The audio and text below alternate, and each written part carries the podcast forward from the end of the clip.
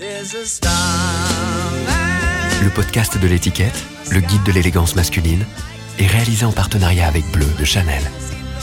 En bas, j'ai des, j'ai des baskets noires, euh, des chaussettes noires, après un jean noir et un t-shirt euh, noir avec écrit. euh, c'est un, un t-shirt euh, avec lequel j'ai fait la promo de à fond et c'est mes potes d'Adrena- d'Adrenaglis qui me l'ont qui me l'ont fait. Donc c'est un t-shirt collector à fond et voilà. Je me suis dit qu'après le déconfinement, ça allait bien me ressembler. Moi, je m'appelle José Garcia. Voilà, je suis passé de, trublion à acteur, puis maintenant, je sais pas ce que je suis, mais voilà, je suis plutôt pas mal. je suis bien, je me sens bien.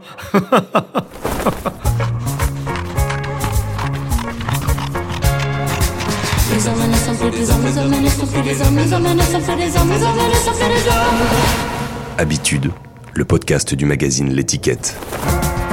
Les fringues, en fait, j'ai un rapport aux fringues de- depuis que je suis tout petit, parce que j'étais habillé. euh, Ma mère m'habillait toujours de manière très très élégante. J'avais des petites chaussures, euh, le petit marquis quoi, des petites chaussures, des petits trucs qui étaient parfaits. Par contre, voilà, le, problème avec ce genre de, fringues, c'est que j'avais pas le droit de me foutre par terre. Euh, je pouvais pas jouer avec les autres, et sinon je prenais une énorme taloche dans la tête. En fait, les fringues ont été une espèce de prison pendant un certain temps. En fait, j'adorais euh, être bien habillé et tout. Je trouvais ça, voilà, ma mère me, pomponnait euh, pour que je sois vraiment nickel. Mais le truc, c'est que derrière, je devais rester comme une pauvre chose euh, à regarder les autres s'éclater par terre. Et mon environnement, c'est mes parents qui étaient gens de maison et je vivais dans des grands appartements du 16e euh, dans lequel ils travaillaient euh, H24 et dans lequel euh, voilà je devais surtout euh, ne pas me faire remarquer. Donc euh, bah en fait j'ai appris à surtout à bah, faire gaffe à mes fringues à pas mettre les doigts n'importe où et à, à respecter le travail de mes parents parce qu'à chaque fois que moi je mettais la main quelque part bah eux ils devaient nettoyer derrière. Donc j'ai très vite compris euh, et très vite pris le respect du travail des autres parce que sinon, euh, voilà, c'était invivable pour eux. Donc euh, voilà. Donc euh, forcément, hein, ça, ça, ça a créé une explosion. C'est-à-dire qu'à force de pas toucher, de pas pouvoir se foutre dedans, euh, dès que j'ai eu l'occasion, j'en ai profité pleinement pour toucher à tout et foutre un gros bordel. Mon, mon père était habillé un peu comme Nestor, euh, vous savez, dans Tintin. Euh, il avait une livrée euh, de, de maître d'hôtel et ma mère avait euh, une blouse de travail euh, de, de cuisinière et voilà et de, de femme de chambre. C'était euh, soit jaune, soit en fait c'était des rayures. Vous savez, c'est une livrée euh, noire. Euh, avec à l'avant euh, une espèce de gilet, vous savez, avec des rayures euh, noires et, jaunes ou noires et blanches. Ils essayaient de, de s'habiller, euh, voilà, les, les vêtements du dimanche, hein, ça, ça a toujours été une tradition. Ils faisaient toujours attention à être bien habillés, en tout cas, toujours impeccable, toujours rasé, toujours euh, pour mon père. Hein. Non, non. bon, ils s'habillaient avec des vêtements qui coûtaient pas cher, évidemment, parce que voilà, ils, a- ils avaient pas les moyens et puis ils économisaient un maximum. Pour qu'on puisse vivre. Donc euh, voilà, c'était une paire de chaussures ou deux paires de chaussures par an. Et puis voilà, je vais pas non plus crouler sous les fringues, mais à chaque fois c'était des, des jolies choses. Euh, J'avais des petites guêtres avec des petits trucs et puis ouais, des petites tatanes. Non, vraiment le petit marquis quoi. Pendant des, des années, euh, voilà, j'ai été habillé. C'était pas, c'était pas très. J'ai une coupe de cheveux assez improbable et, euh, et des vêtements, mais bon, ça, tout le monde les avait. On avait des espèces de trucs. Si vous voulez, les années 70, on, on était formidables d'un côté, et puis euh, pour le côté vestimentaire, on était encore dans un monde d'adultes. Et après, on s'est retrouvé avec des trucs acryliques euh, qui étaient innommables. Je veux dire, même quand on regarde maintenant euh, les photos, c'est les coupes de cheveux étaient pas possibles et les fringues, c'était des trucs monstrueux, quoi. Vraiment monstrueux. Et après, il y a une espèce de détente dans, dans les années 73-14 où il y a eu une espèce de design. Je sais pas, tout d'un coup, il y a eu comme de la, de la couleur qui s'est installée en France. Et donc à partir de là, bah, il y a eu des fringues plus drôles qui sont arrivées. Il y a eu euh, euh, des jeans qui sont arrivés euh, avec des, des, des modes, euh, des, à mon adolescence, il y avait des, enfin début d'adolescence, il y avait, euh, c'est très coloré. Il y avait des Fruit of the Loom qui étaient des, des t-shirts avec plein de fruits. euh, voilà, ça, ça commençait à bien vivre et les gens commençaient à s'habiller avec des trucs plutôt fun. Donc à partir de là, ouais, je commençais à avoir des, des envies.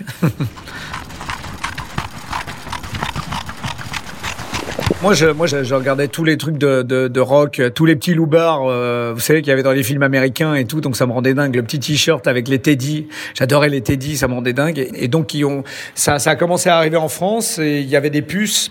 Aux puces, il y avait énormément de Teddy qui se vendaient. Et qui se faisait dépouiller aussi, donc fallait faire gaffe, quoi, parce que voilà. Et puis après, il y a eu la période euh, Teddy, euh, Flight Jacket, enfin bref, c'était un peu les blousons d'aviateur, tous ces machins-là, mais ça c'était trop cher. Donc moi j'achetais euh, voilà tout ce qui était opus et, j'étais plutôt rockabilly, mais voilà, 60s comme on dit, avec les petits cheveux coupés en arrière, le petit t-shirt blanc et puis les, Teddy de plusieurs couleurs qu'il fallait, voilà, essayer de pas se faire dépouiller. Les premiers vêtements, c'était des, dans des fripes. Euh, ça, c'était voilà les, premiers qui, m'ont éclaté. Il y avait un peu de tout. Il y avait euh, des vestes euh, que je mettais pour voilà pour pouvoir avoir au moins une veste pour pour, pour sortir ou pour faire des trucs un petit peu plus de cérémonie.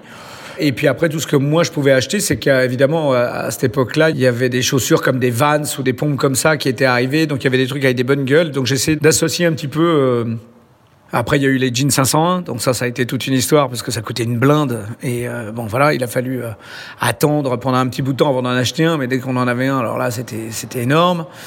On a on a subi comme tout le monde un petit peu le, le, les effets de mode, euh, les trucs. Moi, j'étais pas trop dans les dans ces trucs-là, donc j'étais pas mal au puce, ouais. Au bout d'un moment, j'avais des Rangers, j'avais un jean, des, des, jeans genre 501 avec des avec des Rangers. Et les Rangers m'ont fait pas mal de temps. Et puis les Teddy que j'achetais, voilà. Ça, c'est l'adolescence. Et après, bon, après, quand j'ai commencé à essayer de sortir, d'aller dans les boîtes ou dans les trucs, euh, il fallait avoir des belles tatanes, et ça, ça a été compliqué. Ça, ça c'était un investissement.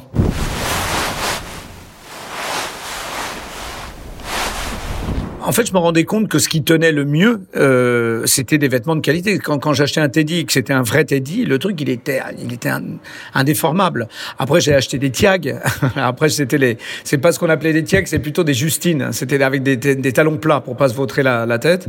C'était des bottes de cowboy. Donc c'est vrai qu'en fait, les patinés, quand on avait des bottes de, de vraiment pointues, euh, voilà, euh, bien patinées, en fait, ça avait une gueule de dingue. Et en fait, on pouvait rentrer partout euh, avec ce genre de chaussures parce qu'elles étaient déglinguées en même temps, euh, euh, elles, avaient, elles avaient du style, quoi.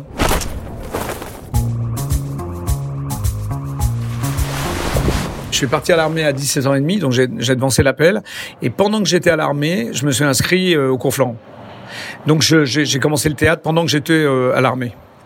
À partir de là, bah, j'étais en treillis euh, militaire toute la journée. Et quand je pouvais aller euh, au cours, euh, bah, voilà, j'arrivais. Puis dès que, dès que je suis arrivé, j'allais à Sancier. Et comme tout, tout était noir et tout. Et là, j'ai commencé à m'habiller en noir. Dans les cours de théâtre, en fait, on est dans des lieux qui sont noirs. Donc euh, c'est vrai qu'il y a pas mal de gens habillés en noir, euh, que c'est une, une non-couleur, euh, mais qui passe bien, euh, parce qu'évidemment, il y a les visages qui se détachent. c'est une couleur facile à porter. Moi, j'adorais le noir tout de suite. J'ai adoré ces c'est une couleur qui me plaisait parce que d'abord elle m'impressionnait au départ quand je voyais des gens habillés en noir. Je trouvais que ça, voilà, c'était pour les enterrements. Comme la vie était plutôt assez colorée, les gens s'habillaient avec plein de couleurs différentes. Et c'est vrai que moi, ça, ça, ça, créait quelque chose de complètement différent à cette époque-là. Et d'être habillé en noir, ça donnait un autre truc, ça donnait un style, et puis ça permettait euh, de tromper son monde. C'est-à-dire avec un vêtement noir, tout de suite, on a un petit peu plus d'allure que quand on essaie d'associer plusieurs couleurs euh, ensemble et que bon, voilà, qu'on n'a pas de la. Mais en fait, moi, ce que j'ai toujours cherché, c'est que je préfère avoir peu de vêtements, mais d'avoir de la bonne qualité. Parce que je savais qu'une euh, chemise qui se patine, si, si c'est une bonne chemise, bien épaisse, qu'elle a une bonne tête et tout, avec le temps, elle va prendre de la, de la valeur, elle va avoir une couleur elle. Et des chaussures, quand c'est des bonnes chaussures, le fait de les cirer tout le temps, d'en prendre soin, elles vont se patiner, elles vont avoir une gueule à, à part. Ça, j'avais très vite compris. J'ai commencé par le cours Florent, après je suis allé à l'école du cirque. Euh, après, j'ai fait beaucoup de stages. Après, j'ai fait du théâtre dans des compagnies euh, au théâtre de la Tempête, à la cartoucherie de Vincennes. Là, on était un peu plus comme des circassiens, quoi. Je, on faisait les, les, les, gradins. Euh. moi, je, je, traversais tout Paris. J'allais jouer là-bas à vélo et je revenais euh, à vélo, pareil, euh, tous les soirs de la cartoucherie de Vincennes. Donc, j'étais en 16e, donc on traversait tout Paris. Puis la journée, on allait coller les affiches.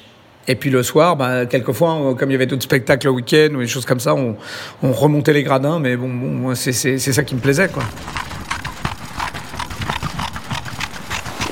le costume est très important quand on quand on fait des personnages parce que euh, voilà tant qu'on est dans du théâtre amateur bah voilà enfin amateur hein, tant qu'on travaille en tout cas mais mais c'est très important de pouvoir faire ses costumes ses propres costumes Euh, donc on se débrouillait, on allait euh, soit en louer à certains endroits, soit trouver des fringues qui pouvaient aller. Euh, on a joué pendant pas mal d'années à droite à gauche avec des costumes improbables, des trucs en toile et tout. Et puis après on a eu un petit peu plus de budget, donc on a commencé à voir, on a joué le mystère de la chambre jaune à la, à, la, cartoucherie.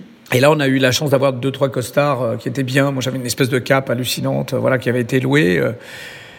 et c'est à ce moment-là que, voilà, chômage, chômage, euh, puis travail de temps en temps. Je partais à Lille aussi pendant deux ans, euh, jouer des, pièces là-bas où j'avais une crête iroquoise. Euh, donc je me suis trimballé avec une crête iroquoise pendant, pendant, pendant presque un an. Et puis après, bah, je suis revenu, je jouais déjà le mystère de la chambre jaune, je suis arrivé avec une énorme barbe et cheveux assez longs. Et j'ai commencé à faire la clap à nulle part ailleurs. Voilà. L'histoire, c'est que les deux premières années, bah, j'arrivais, puis je, faisais la clap, donc j'étais devenu chef clapeur, donc je m'occupais d'autres d'autres personnes qui faisaient la clap aussi. C'est un métier passionnant. non, non, mais c'était marrant, quoi, parce qu'on avait, voilà, il y avait tout un tout un procédé euh, de, de, choses à faire et tout ça avec le public, installer ce qu'il fallait pour que les gens aient la pêche, qu'ils soient bien. Après, j'ai commencé à faire les, les, personnages. Alors là, bah, les costards, euh, autant vous dire que j'ai été gâté. et puis, euh, à un moment donné, euh, moi, je suis parti. j'ai laissé un ami à moi qui s'appelait Alain Formager, qui est un grand acteur de théâtre, et il est resté pendant pendant une semaine, pendant que moi j'allais jouer un mystère de la Chambre jaune, justement à, à Lille. Il a commencé, lui, à faire les personnages avec Antoine de Cône. Et quand je suis revenu, bah, Alain, lui, il est reparti au théâtre. Il a dit, mais vous savez, euh, vous devriez euh, demander si vous voulez continuer à faire des personnages euh, à José, parce que c'est lui, il adore faire des rôles de composition. Et comme je m'étais rasé la barbe et j'avais les cheveux déjà plus courts et tout, ils ont eu ma tête. Ils m'ont dit, bon, bah, ok, on va voir. Et en fait, ils m'ont tout de suite habillé en femme, avec une perruque blonde. C'était pour les Duchesnay. Moi, je me souviendrai, j'étais habillé en, en femme Duchesnay, donc la même tête. Et ça, ça a bien marché. Euh, voilà, dès le premier, dès le premier soir, euh, ils ont vu qu'il y avait, il y avait un truc qui était, qui marchait bien, quoi. Et en fait, euh, bon, bah voilà, de fil en aiguille, bah j'ai réussi à vivre et puis ça a pris de l'ampleur et tout. Et, donc je travaillais beaucoup, je faisais beaucoup de cachets. Je pouvais faire en plus des, des personnages avec Carl Zero et avec Albert Algou. Donc du coup, toute la journée, je faisais plein d'autres personnages qui me faisaient marrer. J'étais pas au chômage, donc euh, voilà, c'était et ça m'empêchait pas d'aller euh, voilà faire faire des pièces ou de travailler à droite à gauche, mais au moins là j'avais quelque chose de, fixe. En fait, il y avait Laurent Chalumeau qui était l'auteur de, de, des personnages, qui lui arrivait le matin. Alors ça, c'est vraiment un, type qui a quand même un talent de fou, parce qu'il arrivait le matin et à midi, il rendait une feuille et enfin avec euh, trois pages de texte, avec quelque chose qui a à voir avec l'invité, donc euh, soit avec le livre de l'invité, soit donc euh, si vous voulez le, le, le, travail de la quotidienne, c'est un, un, travail de malade mental, parce que voilà, il faut avoir lu le bouquin la veille, ou faut aller, faut être allé voir le film la veille, faut en extraire voilà. La substance et puis parler aussi de l'invité, donc s'intéresser à sa bio.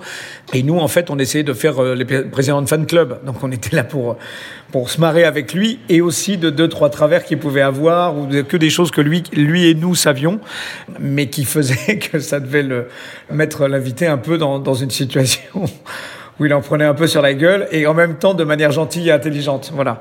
Et donc, euh, le président de fan club, c'était quelquefois, c'était c'était un peu le pugilat parce qu'on on, prenait par exemple, moi je me souviendrai de ce pauvre Tom Jones que j'adore, euh, que j'adorais au demeurant. Et pauvre gars, comme il avait fait un truc, à un moment il avait mis, je crois, des chaussettes euh, en, 1964, un peu trop épaisses, ou, et ah, il avait un pantalon un peu serré, un pull un peu trop court. En fait, on, il avait un paquet. Euh, que, que, tout le monde voyait qui était disproportionné.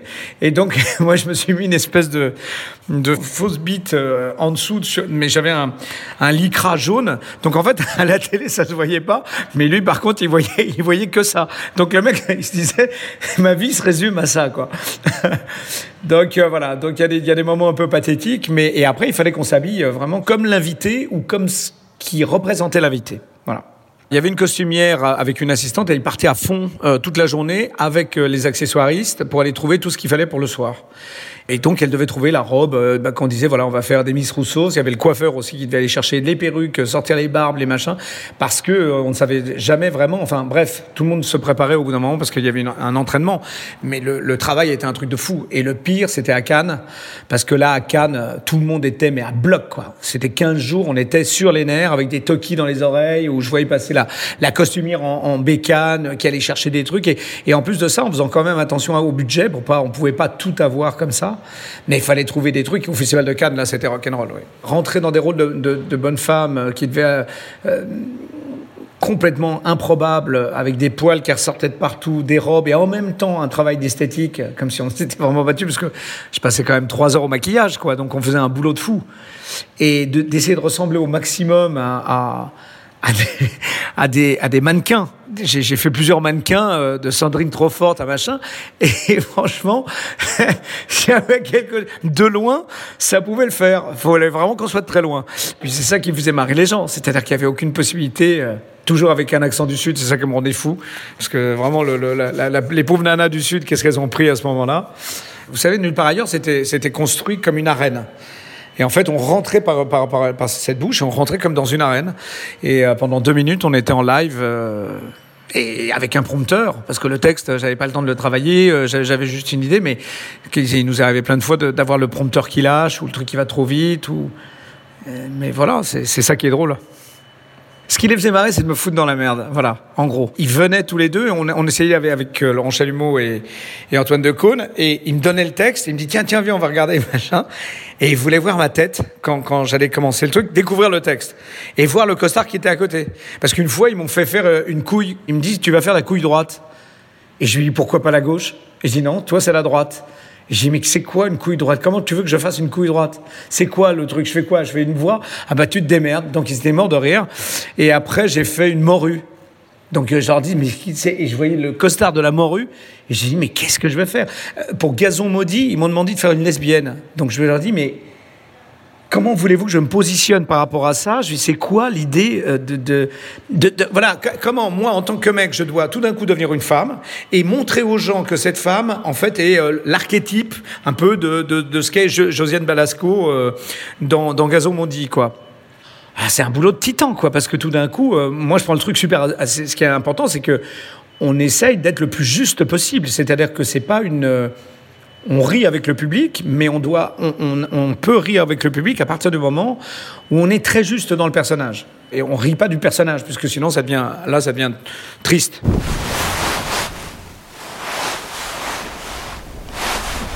J'ai toujours fait super attention à, aux costumes, surtout au théâtre, parce que c'était la composition du costume est super importante. Je savais très bien, si vous voulez, comme moi, j'ai toujours été adoré les fringues dans la vie je savais très bien ce qui m'allait et les choses qui m'allaient pas.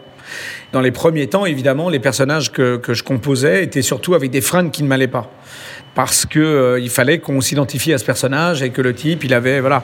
Je travaille beaucoup toujours avec les, les costumières parce que c'est super important pour moi. Il y a, il y a les chaussures parce que moi je rentre toujours avec le corps, avec les pieds en premier. Vraiment, euh, il y a des gens qui rentrent simplement avec la tête, mais euh, moi j'ai besoin de tout le corps et, et chaque costume est, est, très important parce que même les chaussures, je me souviens dans le film de Costa Gavras, euh, Le coup près, euh, je disais il, faut, il me faut des boots. Parce que si je dois fuir quelque part et que j'ai un lacet qui est défait, c'est pas normal. Il faut que j'ai des, pompes qui ne laissent aucune trace. Après, il y a des chaussures qui doivent glisser. Dans certains rôles, j'ai des chaussures qui doivent glisser. Dans d'autres, des chaussures qui doivent accrocher au sol. Après, il y a des, voilà, il y a, il y a des vêtements euh, en fonction du niveau social, en tout cas de du personnage. En fait, il y a quelques fois, il y a, moi ça me faisait marrer quand je vois certains trucs où on sentait que l'acteur s'était fait plaisir. Je voyais certains films où le mec était commissaire, il arrivait avec une voiture, une, énorme euh, BMW ou une Mercedes avec un machin. Tu dis, alors il a tapé dans la caisse, euh, qu'est-ce qu'il a fait le gars?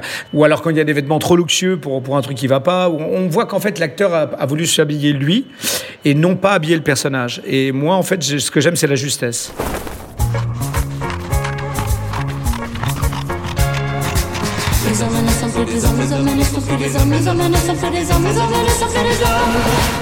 Habitude, le podcast du magazine L'étiquette.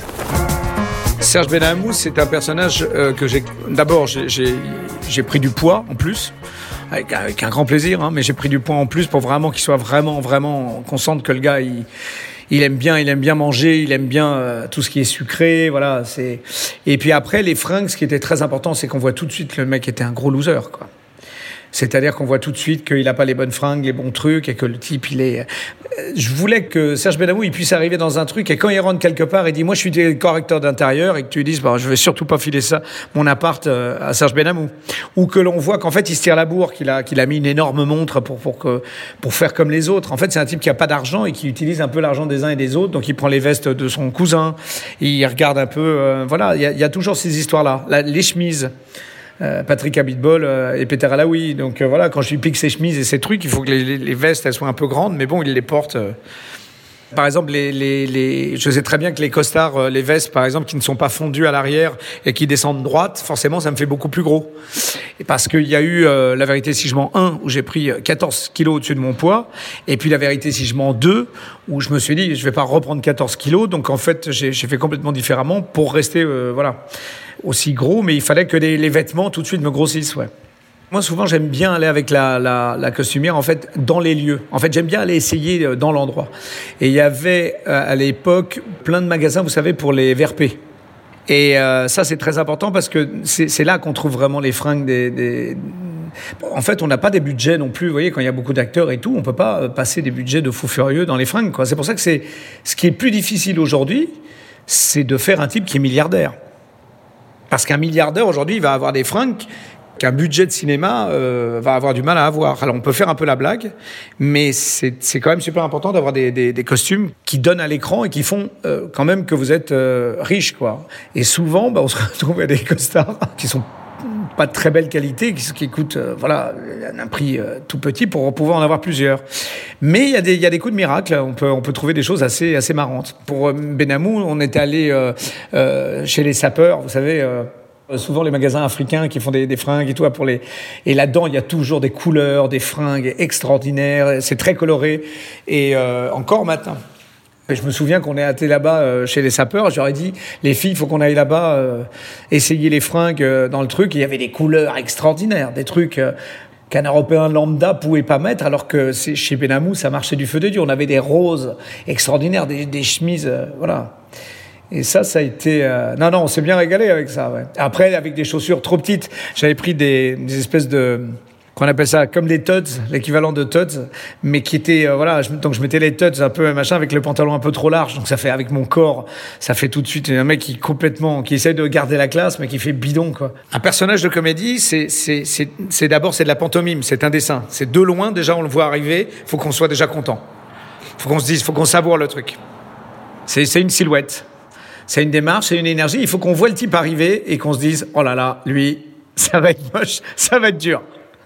Et lui, il fallait qu'il ait ça tout de suite. Voilà. Dans l'extension de domaine de la lutte, là, là, j'ai pris un pied monumental. C'est-à-dire que là, je suis allé vraiment dans un truc de, de costume de VRP et on a pris tous les trucs ton sur ton. J'avais les valises qui allaient en même temps avec le, avec la veste, euh, qui était tout, tout, euh, voilà, total look. Parce que je savais, moi j'avais des potes qui, dès qu'ils étaient arrivés un petit peu dans leur métier et tout, ils allaient chez Montblanc par exemple et ils achetaient toute la panoplie Montblanc. Donc ils achetaient le stylo avec le porte-chèque, le machin. Et derrière, il y avait des valises qui allaient aussi avec le truc. Donc le mec attendait, il économisait. Puis au bout d'un moment, il y avait tout. Et je me suis dit, ça c'est un trait de détail que j'adore. quoi. Quand j'ai fait la boîte noire, j'avais qu'un seul costard. J'avais une veste. Et en fait, je suis allé voir le, le chef costumier. Je lui ai dit, je voudrais une veste en velours, bronze. Alors il me dit ah bon mais pourquoi José? Je dis bah écoute je n'ai qu'un seul costume. J'ai un j'ai un pantalon noir et cette veste. Et, donc euh, la, il m'a trouvé une un velours qui était un velours euh, qui était dans les deux sens. Voilà il y avait y avait y avait deux trames. Et en fait ce qui était formidable avec cette veste c'est que quand j'étais euh, dans un lieu très éclairé elle était vraiment couleur bronze. Quand j'étais dans un lieu plus sombre elle était marron quand j'étais dans des endroits euh, un petit encore euh, différents, bah, elle était noire. Et en fait, avec une veste, en fait, j'en ai l'impression que je changeais quand même tout le temps de, de vêtements. Donc ça, voilà, ça fait partie des choses. Il y a les cheveux, la barbe et, euh, le, et, le, et le physique. C'est-à-dire que moi, quelquefois, ben, j'étais obligé de faire ben, Serge Benamou, euh, et puis euh, un mois plus tard, je faisais un autre personnage qui avait 10 kilos de moins. Donc il a fallu euh, s'entraîner, si vous voulez, euh, physiquement pour pouvoir prendre une espèce de volume d'eau euh, qui fasse que on avait l'impression que je faisais 90 kilos. Et 15 jours après, être super sec et hyper taillé. Par exemple, quand j'ai fait le Mac, je devais faire, faire des tatouages et tout ça. En dessous, j'étais hyper, hyper musclé. Mais j'ai gardé de la flotte, donc j'ai gardé un, régime spécial et tout ça, pour pouvoir faire les tatouages et tout, parce que, évidemment, en tant qu'employé de banque, et même j'étais un peu trop taillé pour un employé de banque, mais bon, quand on me faisait le tatouage, il fallait pas qu'on se dise, tiens, euh, et 15 jours plus tard, je devais être en slip, machin, avec le vrai Mac, qui lui devait être hyper musclé, quoi. Donc voilà, ça c'est des, des, des, soucis. Puis après il y a les cheveux, après il y a les perruques que, que l'on met. Si euh, quelquefois quand on a deux trois films dans l'année et que ils sont à, peu de distance d'intervalle. Moi, j'aime bien travailler avec un système de perruques, mais il faut vraiment tomber sur le super perruquier, euh, les gens vraiment dans le métier qui sont très bons pour pas qu'on voit la perruque, parce qu'il n'y a rien de pire qu'une perruque qu'on voit. Et quelquefois, bah, il y en a qu'on voit pas et c'est formidable. Quoi. Donc euh, ça, c'est génial. Ou des rajouts, juste un truc à l'avant, à l'arrière, euh, ce qui permet d'avoir la tête rasée en dessous et de pouvoir refaire quelque chose de plus extrême. Alors ça, je jongle tout le temps. Moi, je suis un, je suis un cintré euh, des, des, fringues, donc euh, bah, c'est-à-dire que je, les costumes, j'en fais plus vraiment, mais moi, je travaille. Moi, j'ai deux, trois marques avec qui je J'adore, c'est-à-dire qu'on a la chance euh, d'avoir à Paris, vous savez, Ralph Lauren Vintage. En fait, ils ont des chemises qui coûtent un certain prix, mais, mais qui en fait se patinent avec le temps comme moi, j'achète pas non plus des fringues tout le temps, que ce soit les jeans ou que ce soit des ou les chemises. En fait, je les ai depuis un certain temps et ça se patine, ça se patine, ça se patine. Donc elles ont une meilleure gueule maintenant euh, qu'il y a dix ans. Donc euh, maintenant, en fait, j'ai décidé, soit je vais chez Smalto pour les costards, parce que voilà, ils sont toujours en avant-garde, ils ont des jolies coupes, euh, et c'est simple, et c'est plutôt assez moderne et tout ça. Ils sont vraiment adorables et tout, donc on travaille comme ça et on fait quelque chose de, de bien euh, apprêté et, et, on resserre pour que ça soit aux mesures. Et comme je suis dans des tailles qui sont euh, parfaites euh, voilà, chez eux, euh, bah voilà, je, je, je, je, le ramène après le costume et voilà, on travaille pour être comme ça, pour avoir toujours des, des jolies choses, quoi. Voilà, des trucs qui sont un petit peu. Et puis après, sinon, je fabrique, je fais fabriquer pratiquement tout maintenant. C'est-à-dire que les blousons, les, les blousons, maintenant, je, je, je, trouve une forme qui me plaît. Et puis, je le fais faire parce qu'en fait, euh, avant, bah, je cherchais des. En fait, on est arrivé dans un monde très, très formaté. Et je me rends compte qu'en fait, si vous cherchez un caban, euh, vous allez payer une fortune et qu'en fait, c'est mille fois plus intéressant de travailler sur la couleur que vous voulez, sur la teinte que vous voulez et la forme que vous voulez, plutôt que d'aller en magasin, vous allez trouver un col dix fois trop grand, ou l'autre va mettre une pâte, un machin, vous allez passer des heures, et pour des trucs en plus qui sont de pas très bonne qualité, ils vont coûter euh, deux fois le prix. Et puis après, euh, bah, pour les pulls ou les choses comme ça, j'adore Prada. Et euh, voilà, ça c'est mon trio. Et puis après, je vous dis, je fais faire tout le reste, je le fais faire. Mais en fait, ça, ça m'est venu déjà depuis longtemps, parce qu'avant, j'allais chez, chez, Gérard Séné, j'achetais des, des, des, pompes euh, un peu pointues ou des machins. Bon, comme lui, il faisait faire énormément de choses, des trucs de Steve McQueen ou des choses comme ça. Je me suis dit, bon, ben, c'est intéressant de, de passer le pas et de, de commencer à trouver euh, des gens voilà, qui sont des artisans et qui font euh, des costards. parce qu'en fait, on est arrivé à un moment où la, la mode a un peu stagné. Quoi. Soit il n'y a, a, pas de modernité, et ça, c'est ça qui est compliqué. Il faut avoir une idée.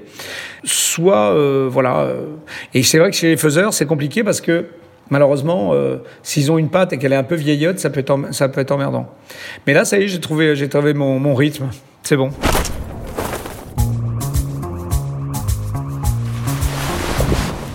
Écoutez, les obsessions, non, je, je non, j'aime bien. maintenant, voilà, j'ai de plus en plus, j'ai une vraie obsession maintenant, si vous voulez, sur le travail. Moi, par exemple, quand on me dit euh, le type est milliardaire ou euh, je sais pas où il est, ou c'est un type, je veux qu'il soit beau. Bah, si derrière on me sort euh, trois trucs à chier avec un machin derrière qu'on a chopé, chopé chez, chez Zara ou dans un autre machin et que tout le monde a dans tous les films, vous savez maintenant on peut dater un film par rapport à la couleur. L'année dernière, c'était couleur moutarde. Tous les films qui sont sortis l'année dernière, vous, êtes sûr que vous avez de la couleur moutarde un peu dans tous les coins. Maintenant, cette année, c'est le Bordeaux. Vous allez voir que dans tous les films, il y a tout le truc. Parce que malheureusement, il n'y a plus d'endroit pour aller trouver une couleur originale. Si vous voulez trouver quelque chose un peu original euh, en plein hiver, il faut pouvoir le, fabriquer. Donc l'idée, c'est de trouver des gens qui soient capables de le faire euh, et changer complètement la, la donne. Des choses qui se patinent, qui se patinent avec le temps, qui gardent quelque chose de beau. C'est-à-dire les cuirs, j'adore les faire faire parce qu'ils sont taillés dans un, dans, dans, vraiment dans un truc bien particulier. Je sais qu'ils vont se patiner. Les chaussures, c'est pareil. En fait, moi, j'achète pas beaucoup de fringues, mais quand j'achète, j'achète des pièces dont je sais qu'elles vont prendre de la valeur. euh, en tout cas pour moi. C'est-à-dire que je sais que il y a certaines couleurs de, jeans euh, double R, euh, de, de cow-boy que j'ai, euh, des trucs de fou furieux. Je sais que dans dans dix ans, elles seront incroyables. J'ai des chemises comme ça, des chemises en jean qui se sont patinées que, que j'adore parce que justement elles ont une gueule euh, qui, qui, qui sera bientôt euh, voilà. Puis après il faut que ça soit des vêtements qui me permettent euh, de, de, tout faire, c'est-à-dire moto, avion, promo, voilà tout.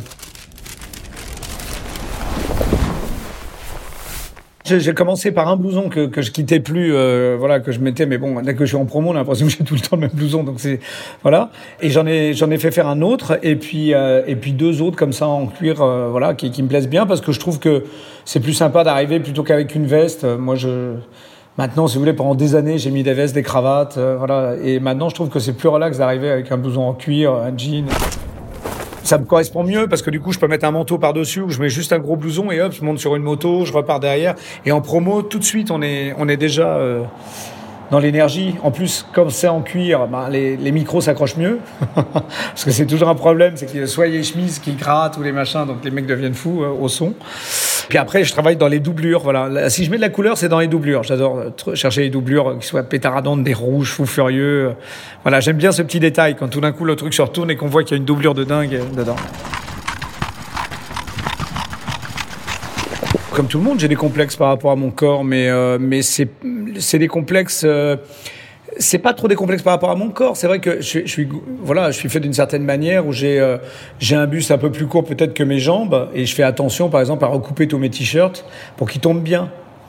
Parce que je me suis rendu compte que quand les t-shirts ils tombent derrière, ça fait comme si vous aviez des bourrelets, euh, que même quand j'avais pas de bourrelets, bah, ça, le faisait, ça le faisait quand même. Donc euh, voilà, il doit y avoir, euh, voilà, on peut pas s'habiller de la même manière. C'est vrai que quand on est euh, grand, fin, euh, bah tout vous va, parce que parce que voilà, les, les costards vont bien aux mecs maigres, fins et tout. Bah moi, voilà, je suis petit trapu, donc je me bastonne tous les jours. hein. Et puis il y a des trucs, il y a des blousons, je sais déjà que je peux pas les mettre parce que en revanche. Quand je dois faire un gros pâteau ou un mec comme ça, là, là, je m'éclate. Là, j'y vais plein tube. Je sais exactement ce qui me va pas. Vous me mettez un bombers et puis euh, euh, une espèce de jean, euh, voilà, un peu remonté avec un machin. Tout de suite, tout de suite, je prends 200 kilos, quoi. On se dit, tiens, il est en pleine forme, Bouboule. Moi, j'adore toujours les gitans. J'adore quand je suis dans le boulet ou quand je suis dans le Mac et tout ça. Ça, c'est les personnages qui m'éclatent, quoi. Ça, c'est les personnages qui m'éclatent complètement parce que c'est les mecs qui ont ni foi ni, sans foi ni loi. Euh, J'aime bien. Là, là, dans, dans 30 jours max, le film de Tariq Boudali, j'ai fait un autre personnage. Il m'a donné carte blanche. Ça, vraiment, euh, ça m'a fait plaisir parce que j'ai pu trouver, travailler avec ma styliste. J'ai pu travailler euh, des mois en amont pour me faire une coupe. très particulière et, voilà j'ai fait un personnage voilà qu'on n'a pas l'habitude de voir et ça ça ça me plaît avec, des costards de fous furieux, un look de malade. euh, Et puis là, voilà, c'est un vrai méchant. Quand on incarne des personnages comme ça très forts, c'est comme le Mac. Le, Mac avec, avec mes vestes de gitan, euh, mon truc, euh, ma, ma, voilà, l'espèce de, permanente que j'avais en permanence et tout. c'est. ça, ça, ça file la pêche, quoi. J'adore parce que c'est des personnages qui marquent et qui sont vraiment incarnés à 100%. C'est ce que je recherche maintenant. C'est de pouvoir construire des personnages de A à Z, les créer complètement. Et il n'y a pas beaucoup de gens, euh, souvent maintenant, on me donne un peu plus de confiance. Ouais.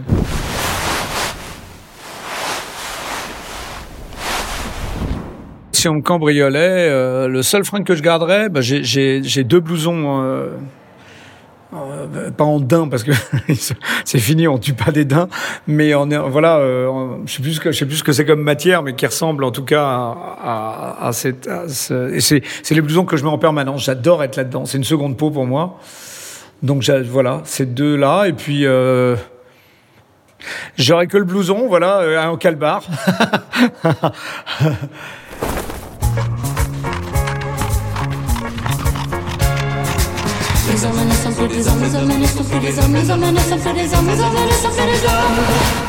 Habitude, le podcast du magazine L'étiquette.